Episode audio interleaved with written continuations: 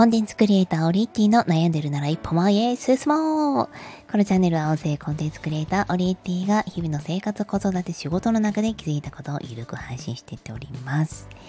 さあ、10月になりました。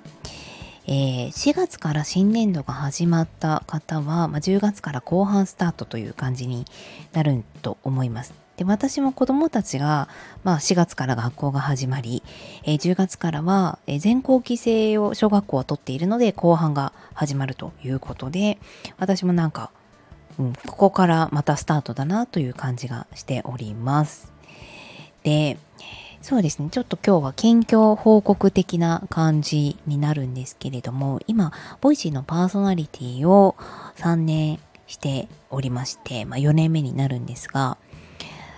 今月からですね、ちょっと勇気を出して配信回数や、えー、編成が行われおり、行われおります。行われます。あの、今3つ番組を持っておりまして、マインドフルネスチャンネルと、そして音楽雑談ロッキン Voicy、え3つ目がママ向け情報番組ママズになります。で、まだ発表されていない番組もあるので、えー、ちょっと今後の方針という感じなんですけれども、あの、こう、音声配信って、こうただ配信をするだけではなくっていろんなパターンがあると思うんですよね。えー、まあ、いろんなパターンというのはそら人によって話す話が違うじゃんっていうところもそうだと思います。ジャンルや、えー、まあ、ニュースの配信をされている方もいればご自身の専門的なお話つらつらと雑談、えー、ライブ配信中心いろんな方がいらっしゃると思うんですけれども私が多分得意なのは対談なんですね。これはまあよく仕事をしていくにあたって自分が苦労もせずに褒められることそれを商品にしなさいみたいな、まあ、フリーランスのいろんな講座だったらよく言われてることなんですよね。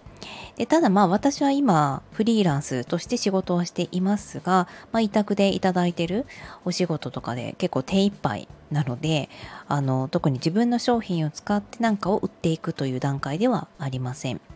ただ自分の好きや得意はせっかくなので伸ばしたいなと思っていて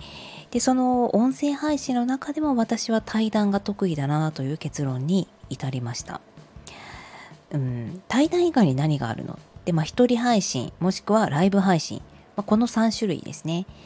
で、ライブ配信に関しては、正直、そこまでやる時間がない。あの、ライブ配信をすればもしかしたらどなたかねこう遊びに来てくださったりそのコメントに対してお話をするという、まあ、生のやり取りというのは生まれると思うんですけれども私はまあ、その誰かと対談するのももちろん大好きなんですだからライブ配信はもちろん大好きなんですがやっぱりちょっと時間が読めないところがあるということそして、えー、その音声配信の中でもしっかりとコンテンツを作っていくことが好きだなと感じたんですね。うん、なんかこう自分のつらつらとした話を話しても誰かの時間を奪ってしまう。うん、もちろんありのままの自分のことを好きになっていただける方もねあなたみたいにねいらっしゃると思うんですけれども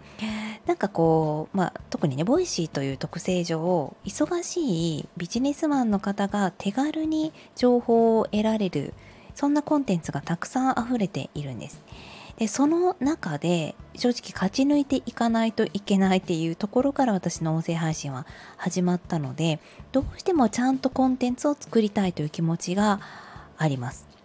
なので、まあ、今も混戦コンテンツクリエイターみたいな感じで名乗り出したんですけれども、何かお題に対して人が知りたい情報をキュッとまとめる、そして強みを、えー、生かした配信というのがすごく得意なんですね。まあ、この強みというのは相手のか相手の持っている強みです。なので、まあ、私はしっかりとしたお話をする形でのゲスト対談というのが得意だなという結論に至りましてそちらを中心に配信をこれからやっていこうかなと思っています。あのソロ配信がゼロになるわけではないんですけれどもちょっとこう時間のやっぱり関係えー、有限ですよね。本当に有限なので、全部やりたい。本当は一人配信、ライブ配信全部やりたいけれども、一人配信はこの自分の個人チャンネルでもできるじゃん。っていうところで、えー、対談に関してを Voicy で磨いていきたいなと思ったそんな近況報告でございました。あなたの何か変化はありましたでしょうか？よかったらコメントで教えてください。それではまた。